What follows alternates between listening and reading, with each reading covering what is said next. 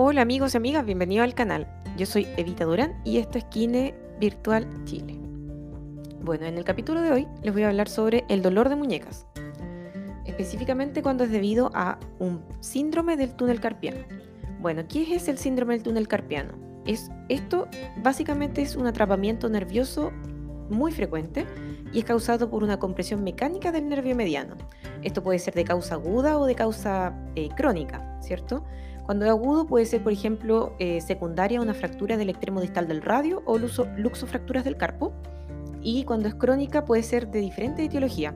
Incluso eh, les puede dar a las mujeres que se encuentran en estado de embarazo debido al hecho de que presentan mayor edema en sus extremidades, tanto superiores como inferiores. Y esto también es una de las etiologías de, que les dé el síndrome del túnel carpiano.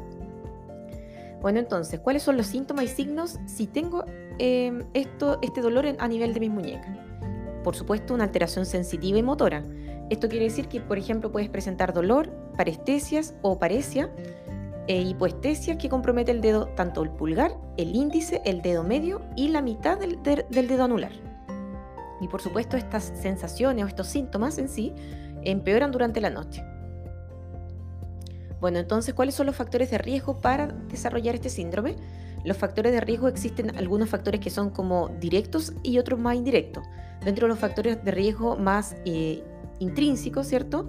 Puede ser por una neuropatía diabética, por artritis reumatoide, por ejemplo, eh, ya de causa más eh, importante, ¿cierto? Y de gravedad, algún tumor, o por tendinopatías frecuentes por enfermedades, por ejemplo, laborales y de factores más em, secundarios podrías, se podría llamar o más extrínsecos, puede ser lo que mencioné al inicio, que estés cursando con embarazo, ¿cierto?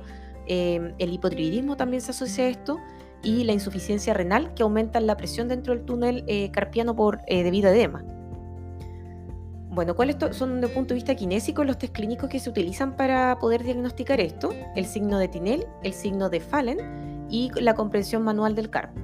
El diagnóstico, por supuesto, se realiza en base siempre a la historia clínica del paciente, el examen físico y test complementario, y se requiere de eh, también, por supuesto, la derivación del médico em, de cabecera, por, decirlo de alguna manera.